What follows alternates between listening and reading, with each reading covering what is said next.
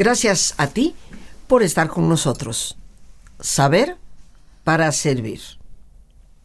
Hoy compartimos un pequeño cuento titulado La corneja. Es una especie de, de ave, es un ave. Tal vez algunos les conocemos, otros no. Pero cuentan que una corneja tomó con su pico un buen trozo de carne y tras ello remontó ágilmente el vuelo. De pronto advirtió que un gran número de cornejas la seguían implacables. Seguro que con la intención de arrebatarle el pedacito o pedazo de carne que había piscado por ahí. Tal vez incluso estuvieran dispuestas a matarla. ¿Qué hacer en esa situación? El ave procedió con urgencia y sabiduría, soltó en el acto el trozo de carne y siguió volando. Desde la distancia pudo ver cómo sus compañeras se abalanzaban hacia el alimento. Se mordían violentamente entre sí y muchas quedaban heridas mientras otras se precipitaban muertas al abismo.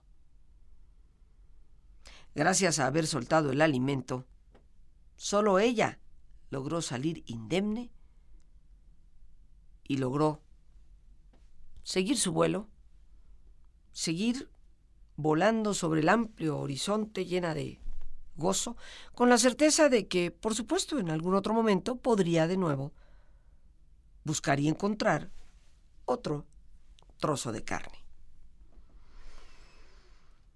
Esta pelea, esta lucha, este picoteo, queridos amigos, entre las cornejas, nos puede recordar el picoteo y lucha que a veces vemos entre los seres humanos, por un pedacito de nada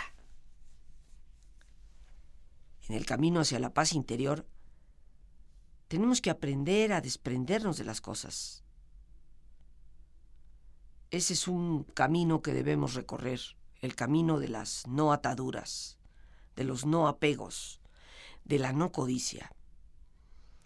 Yo quiero recordarnos que tener, tener no es malo, pero quedarnos aprehendidos al tener nos convierte en esclavos de lo que tenemos. Tener un buen coche, tener una linda casa, tener un buen trabajo, tener un buen trozo de carne como la corneja, pues gracias a Dios que ahí está. Pero picotearnos la vida con los demás, destrozar inclusive a veces la dignidad de nuestros seres más queridos, eso es lo que significa el apego cuando somos incapaces de dejar ir, de reconocer que lo malo no está en tener, sino en ser tenidos por lo que tenemos. Para recorrer este camino tenemos que modificar muchas de nuestras actitudes, porque no se trata de abandonarlo todo y vivir solos como eremitas, setas allí en la montaña, alejados del mundanal ruido, podemos aprender a poseer sin ser poseídos, a disfrutar sin aferrarnos a esos momentos de goce. Por supuesto que el desprendimiento nunca resulta fácil. Hay que empezar por aplicarlo a ese afán que nosotros tenemos de dominar al otro, de poseer al otro. La razón por la cual muchas de las relaciones entre pareja se ven deterioradas es porque en el fondo hay un afán de yo te poseo, tú eres mío.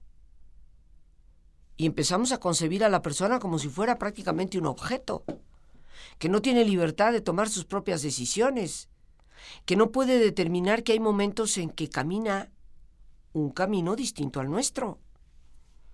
Y esto nos lleva a tremendos problemas.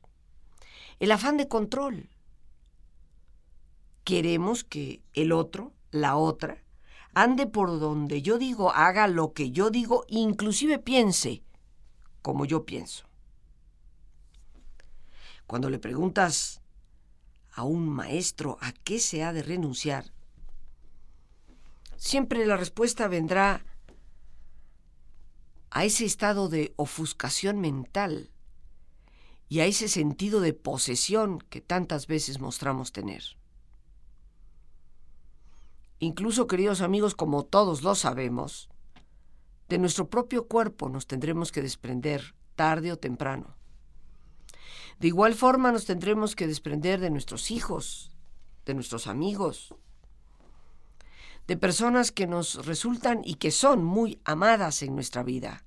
Nadie es eterno. Y precisamente en el desprendimiento está el secreto. Pues ser desprendidos no es otra cosa que dejar ir de muchas cosas a nuestro alrededor para ser más auténticamente nosotros mismos. Hay que dejar ir de la soberbia, de la arrogancia, del egoísmo, de la vanidad. Hace unos días conversaba yo con unas personas sobre esa incapacidad que a veces tenemos de dejar ir, dejar atrás las experiencias del pasado. Y seguimos reaccionando como los niños pequeñitos que fueron lastimados en algún momento de su vida, pero que parece que no toman conciencia de que en el aquí y el ahora la persona que tienen al frente es otra, y que tal vez lo único que nos está indicando es algo en donde hemos cometido un error. Hay personas que no permiten que alguien les indique el más mínimo de los errores. Se sienten terriblemente agredidos, abusados, solo porque una experiencia del pasado los marcó de esa manera y vuelven a quedar atrapados, haciendo que surja eso que muchos han llamado el niño interior. La experiencia de allá. Entonces, en mi libro Saber Crecer hablo de la nostalgia tóxica, un término que utiliza el doctor David Biscott. Y entre los componentes de esa nostalgia tóxica está el no haber sanado heridas que nos hacen reaccionar como si fuéramos de nuevo esos pequeñitos. Y hablando con estas personas respecto a ese tema, comentábamos, en nuestro país solemos hablar de la gente humilde. Y cuando alguien dice, es una persona muy humilde, generalmente nos referimos a que es una persona que no tiene muchos medios económicos. Yo a veces me pregunto por qué hemos confundido humildad con pobreza o soberbia con riqueza. ¿Es que acaso todos los ricos son soberbios o es que acaso que todos los pobres son humildes? Pues la vida nos ha demostrado no ser así. Después de todo, San Francisco de Asís era hijo de familia rica, pero tenía una gran humildad. Llegó a tener un choque efectivamente con su padre y llegó a desprenderse de tantas y tantas cosas. Pero se conoce a lo largo de la historia personajes que han sido y han tenido riqueza.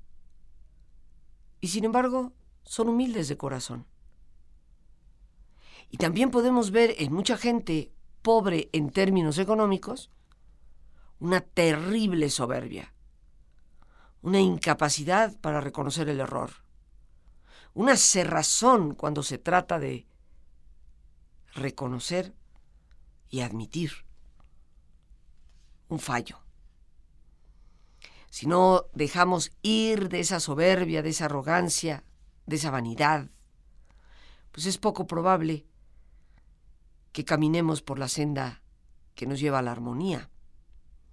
Hay que dejar ir de la ira y el odio, de esa avidez que nos hace personas con una tremenda avaricia. Hay que dejar ir muchas veces de ese descontento que estamos rumiando una y otra vez. Hay que dejar ir del mal humor. Soltar. Ser más abiertos, como la corneja, para fluir, para ser flexibles. El río siempre fluye y por eso sus aguas son claras. Porque los lirios saben plegarse en sí mismos, no se quiebran con el viento. Entre más podamos fluir, más liberados estemos, tendremos muchos, muchos menos miedos. Por lo tanto, muchos menos límites. En este cuento de la corneja tendríamos que detenernos, queridos amigos, y ser lo suficientemente conscientes para llegar a reconocer ¿En cuántas ocasiones? Nos hemos picoteado unos a otros. Hemos despedazado a nuestros seres queridos, a la persona que colabora con nosotros y nos asiste en el trabajo doméstico de casa, a nuestros compañeros de trabajo, a nuestros subalternos, a nuestros propios amigos, porque no queremos dejar ir de algo que sentimos que nos pertenece a pie juntillas.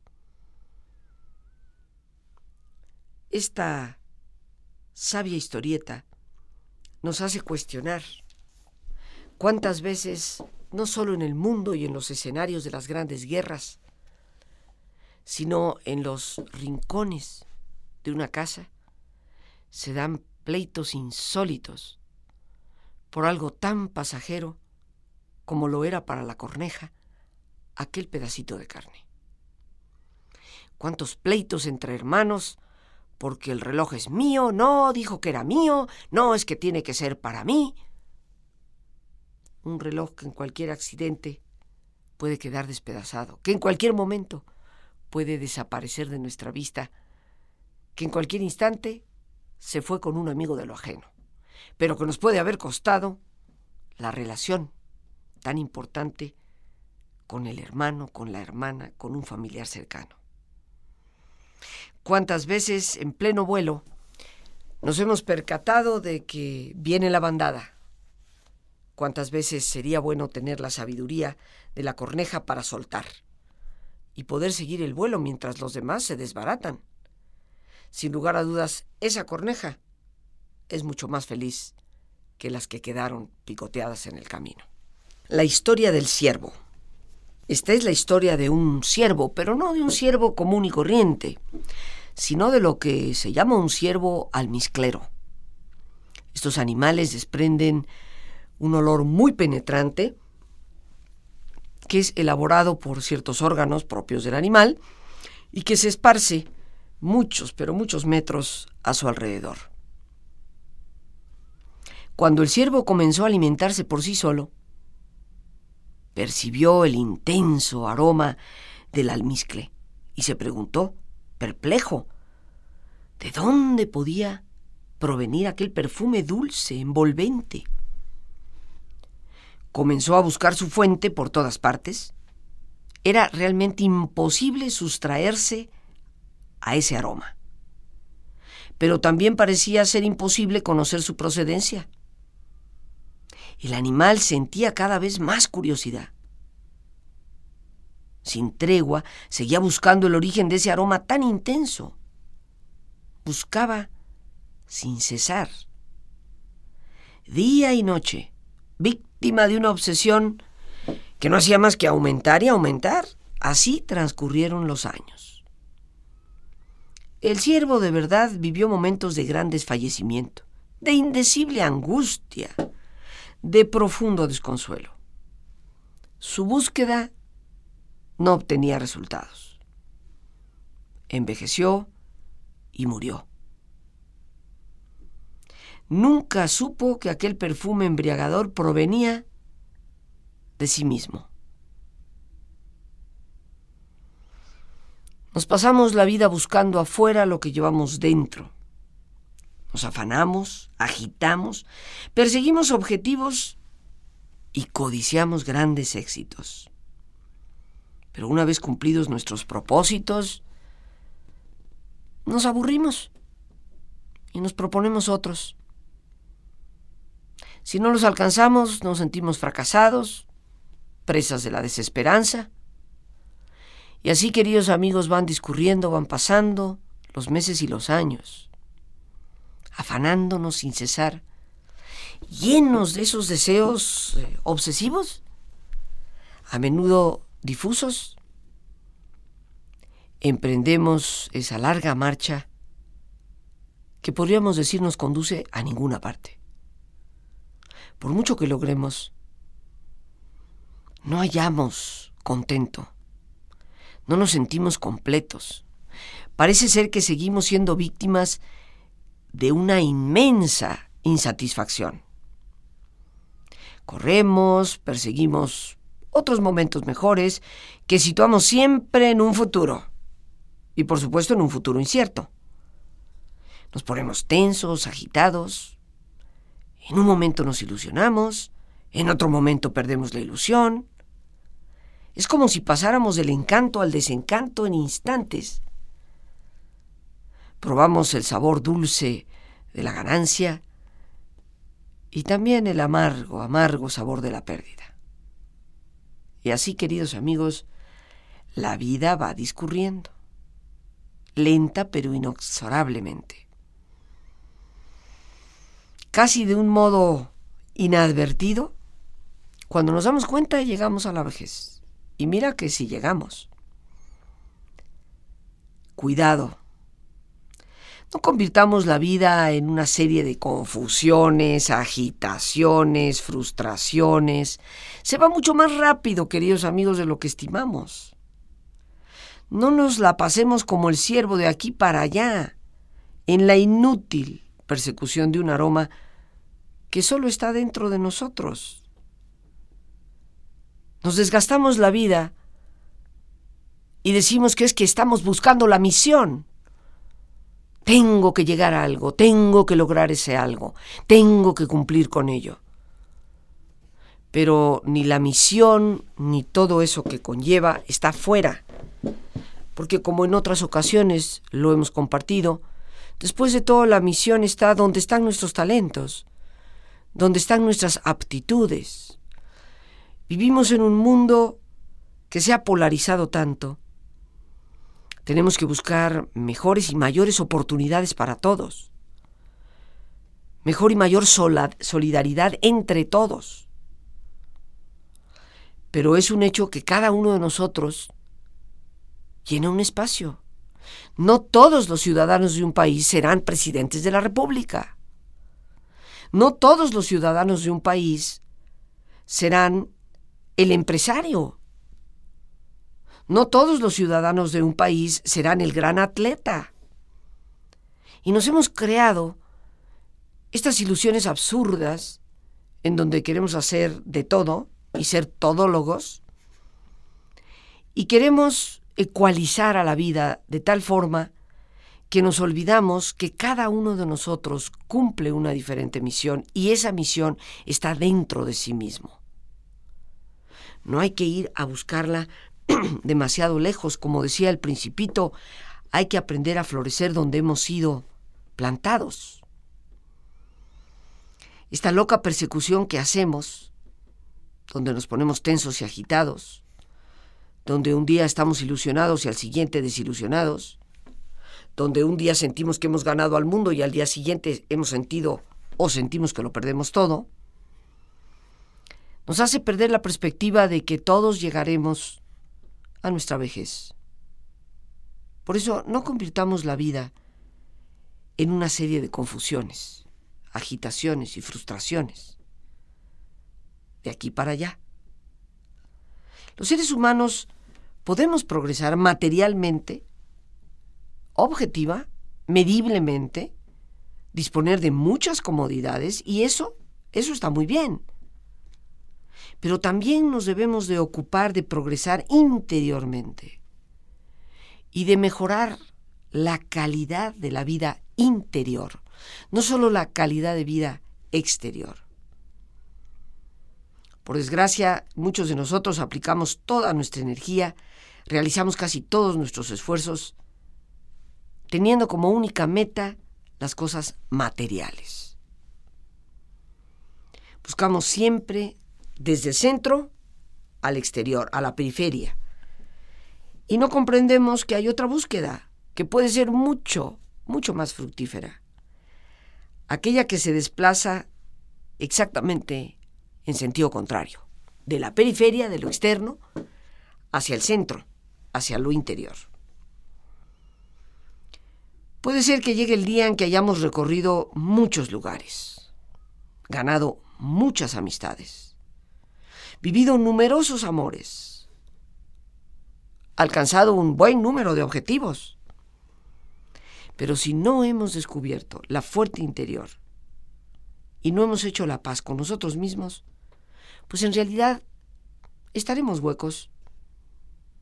Nada habremos acumulado que nos sirva de verdadero auxilio y de verdadero consuelo cuando van a llegar las verdaderas vicisitudes. Recordemos que la diversión no es necesariamente la felicidad, el camino más secreto, arduo, pero también el más gratificante y generoso es el que nos conduce a nuestra propia persona. Si no somos capaces de percibir nuestro aroma interior, difícilmente vamos a apreciar en su justa medida el agradable aroma de lo que está afuera. Si ganamos todo, pero no hemos ganado a nuestra propia mente, pues eso resulta a la larga un muy mal negocio. En este cuento del ciervo, buscando el aroma que él mismo despedía,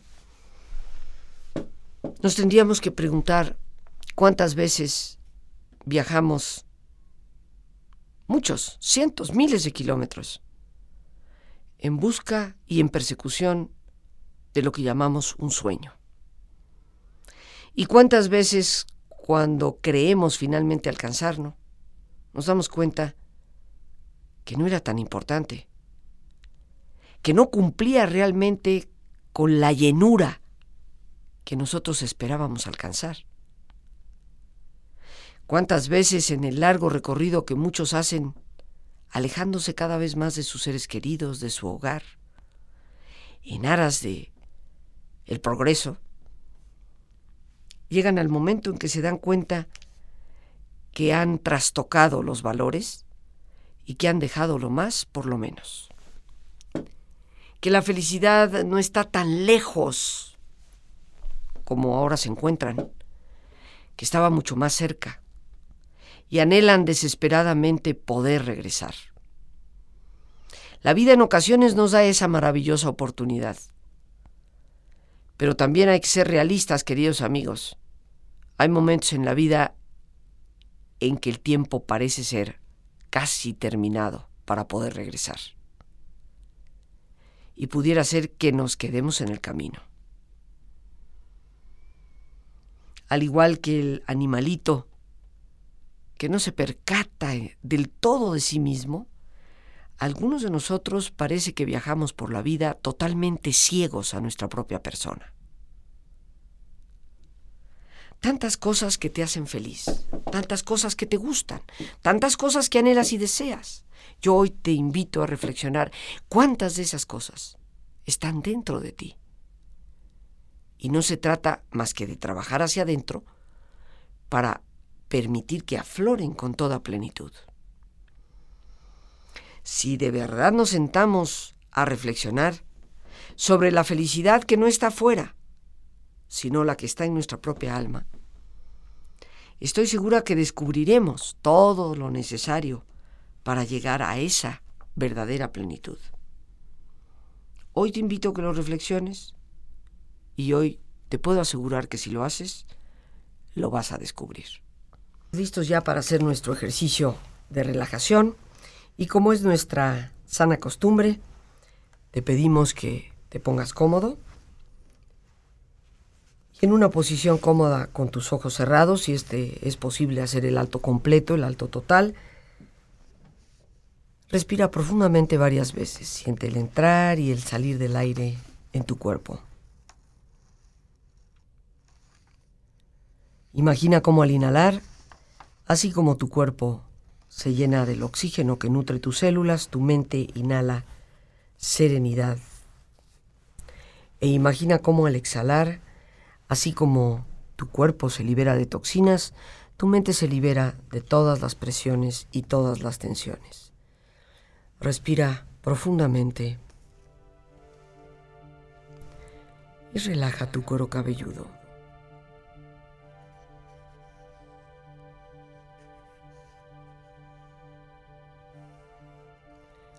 Relaja tu frente, tus párpados, tus mejillas aflojando todos los músculos que cubren tu cabeza, toda la piel que cubre tu cara.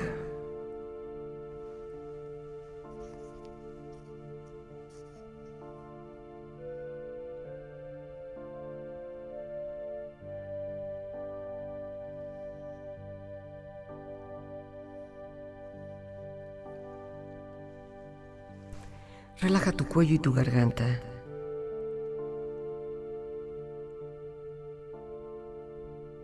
Siente su flexibilidad, equilibrio, balance.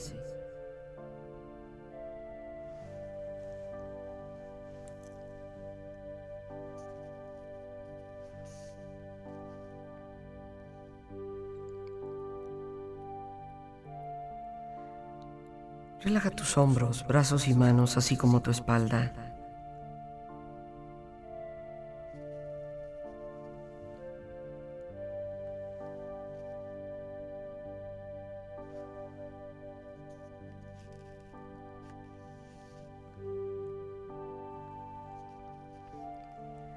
Tu pecho exterior e interiormente.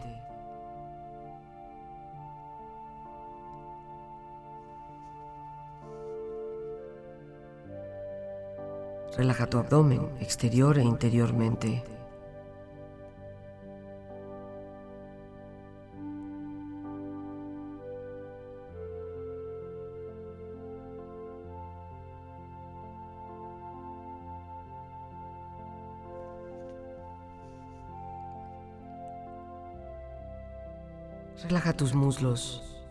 Tus rodillas,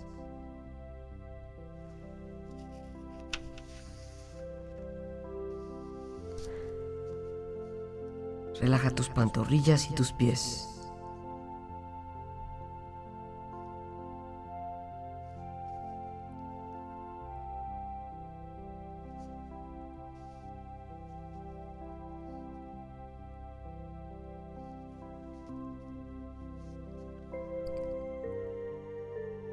Cuerpo profundamente relajado, proyecta en tu mente la imagen de un lugar ideal para el descanso.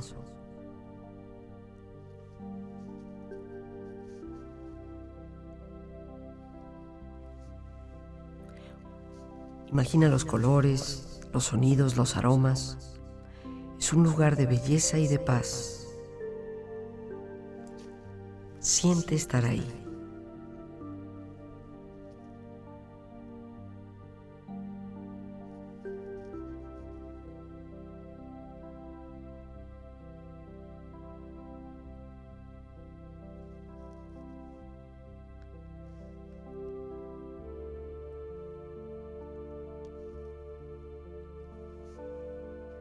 Con tu cuerpo relajado, tu mente serena. Reflexiona. Además de perdonar a quien te ha podido lastimar, aprende siempre a reír. La risa es un gran antídoto contra los venenos del espíritu e imita a Dios Dios perdona, siempre perdona. Es uno de sus principales oficios. Enseñemos a perdonar, pero enseñemos también a no ofender. El perdón cae como lluvia suave desde el cielo a la tierra. Es dos veces bendito. Bendice al que lo da y al que lo recibe. El perdón es una decisión. Cuando perdonamos, dejamos de sentir la ofensa y el rencor. Perdona, que solo perdonando tendrás paz en tu alma. El que es incapaz de perdonar es incapaz de amar. Perdonar es el valor de los valientes. Solamente aquel que es fuerte en su corazón perdona las ofensas y sabe amar.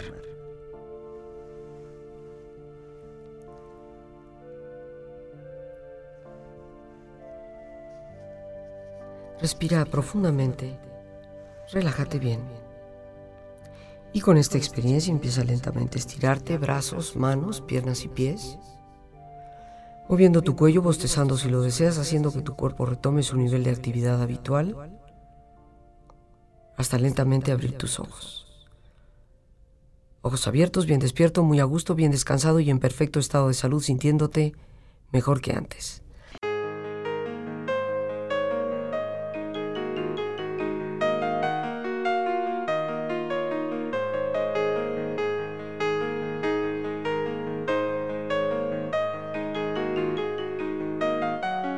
¿Qué mejor manera de empezar el año que liberándonos de ese lastre que a veces cargamos por nuestras culpas y resentimientos?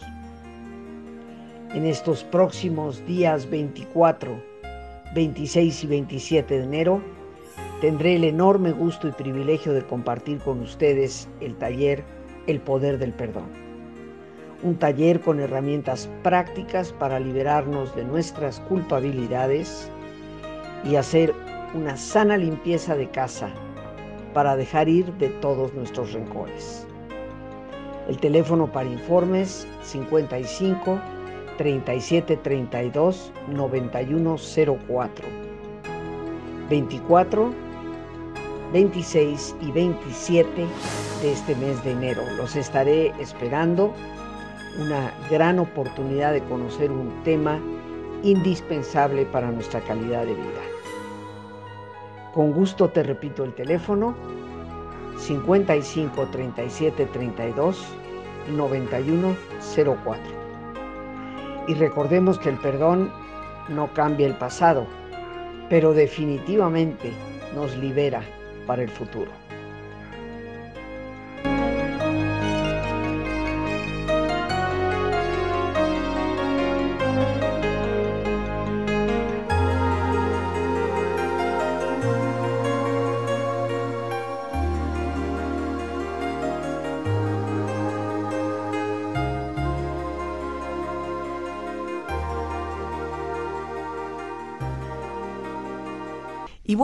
Retomamos nuestro camino compartiendo una historia. Decía que un maestro ponía el acento de su enseñanza en la necesidad de ir percibiendo lúcidamente el vacío y exhortaba a sus discípulos a que se vaciaran de todo para poder así captar el vacío de todos los fenómenos. Pero tanto insistía en este aspecto de la enseñanza que un día sus discípulos le dijeron, Querido y respetado maestro, ¿no acentúas demasiado la doctrina del vacío en tus enseñanzas? Tras esbozar una leve y afectuosa sonrisa, el maestro dijo, Esta tarde os quiero ver aquí a cada uno de vosotros con un vaso lleno de agua.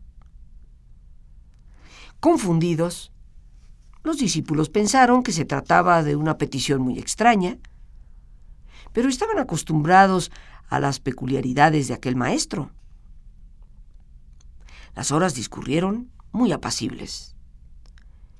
El sol comenzó a descender lentamente por el horizonte hasta que llegó la hora convenida y los discípulos se presentaron ante el maestro llevando cada uno un vaso lleno de agua.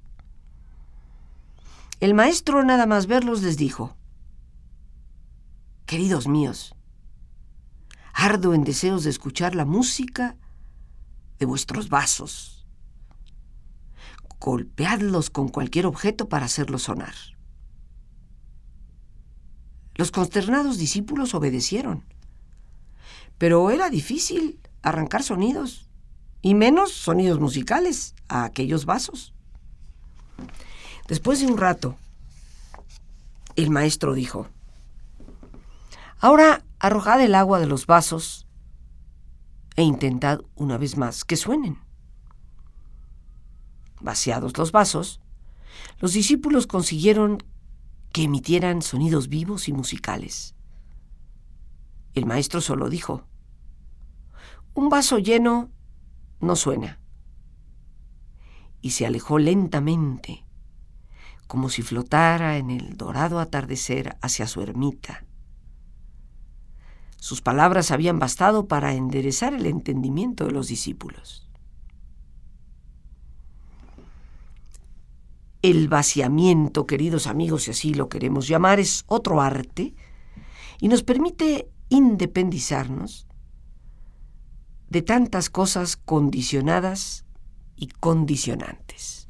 En otras palabras, de tantas cosas que tenemos metidas en la cabecita y que nos han venido acondicionando para responder de una u otra manera a lo largo de toda nuestra vida, sin ni siquiera en muchas ocasiones cuestionarnos. Solo así se retoma el hilo firme de la paz interior. El vaciamiento es lo que colabora de manera eficiente en ese cultivo de sendero de paz interna. Del vacío, del despojarnos, queridos amigos, de tantos prejuicios, de tantas ideas fijas, de ese vaciamiento brota la claridad, la quietud, el contento y sobre todo la sabiduría. Si durante algunos minutos intentamos dejar fuera tensiones, preocupaciones, afanes, obsesiones, tendencias, entonces permitiremos que suene muy vibrante la voz de nuestro interior, de la realidad que está dentro de nosotros. Casi nunca nos escuchamos en esa interioridad porque nuestra mente tiene tanto ruido respecto a todas esas tensiones, preocupaciones, afanes, tendencias. Pero cuando vamos ganando el espacio interior, como un centro de nuestra conciencia que está imperturbado, un centro de equilibrio, de ecuanimidad, de claridad, entonces nuestros propios pensamientos, nuestras palabras, nuestros actos se vuelven mucho más armónicos. En ese detenernos deliberadamente, a propósito, aniquilamos el tiempo, el espacio y sobre todo ese sentimiento como de zozobra que tantos andamos por ahí cargando. Solo en ese detenimiento y en ese vaciamiento vamos más allá de las apariencias y brota ese entendimiento de lo que es correcto. Hay un ejercicio de mucho interés. Observa, sin identificarte, todos los fenómenos, los procesos que surgen y se desvanecen en tu cuerpo y en tu mente. Porque si pones atención a tu cuerpo, te darás cuenta que de repente, pues como que te pica aquí el brazo derecho, como que la pompa izquierda quiere reacomodarse. Simplemente observa, pero no te involucres con ellos. Observa sin involucrarte qué es lo que viene a tu mente. Que si tuve que haber llamado y no llamé, si mañana tengo que entregar tal papel y tengo que apurarme para ello. Como el que ve las cosas, siente las cosas de su cuerpo y entiende las cosas de su mente como el que ve una obra de teatro, sin aprobar ni desaprobar. Sin provocar ni suprimir, con serenidad, sin reaccionar ante lo que pasa en el cuerpo o lo que surge en tu mente, como un testigo que está muy alerta, pero a quien nada de lo que está surgiendo y veis se plasma frente a sí le afecta. Practica un par de minutos nada más, cada día para desconectarte de todas las cosas, sumergirte en ese espacio interior, a la búsqueda de tu propia quietud. Te vas a sorprender con solo dos minutitos que lo hagas de cómo ciertamente empezamos a comprender la lección del maestro. El título de nuestra historia de hoy, vaciarse de cuántas cosas, queridos amigos, necesitamos vaciarnos para poder vivir con mayor paz, con mayor serenidad y por lo tanto para poder ser felices. Porque nuestra felicidad se ve perturbada constantemente en función de todo ese ruido, toda esa inquietud, toda esa turbulencia que viene del exterior. Yo te invito a participar de esa exploración interna y En pocos momentos seguramente tendremos por hoy las gracias a Dios por este espacio que nos permite compartir. Y el más importante de todos, una vez más, gracias por tu preciosa compañía y que Dios te bendiga siempre.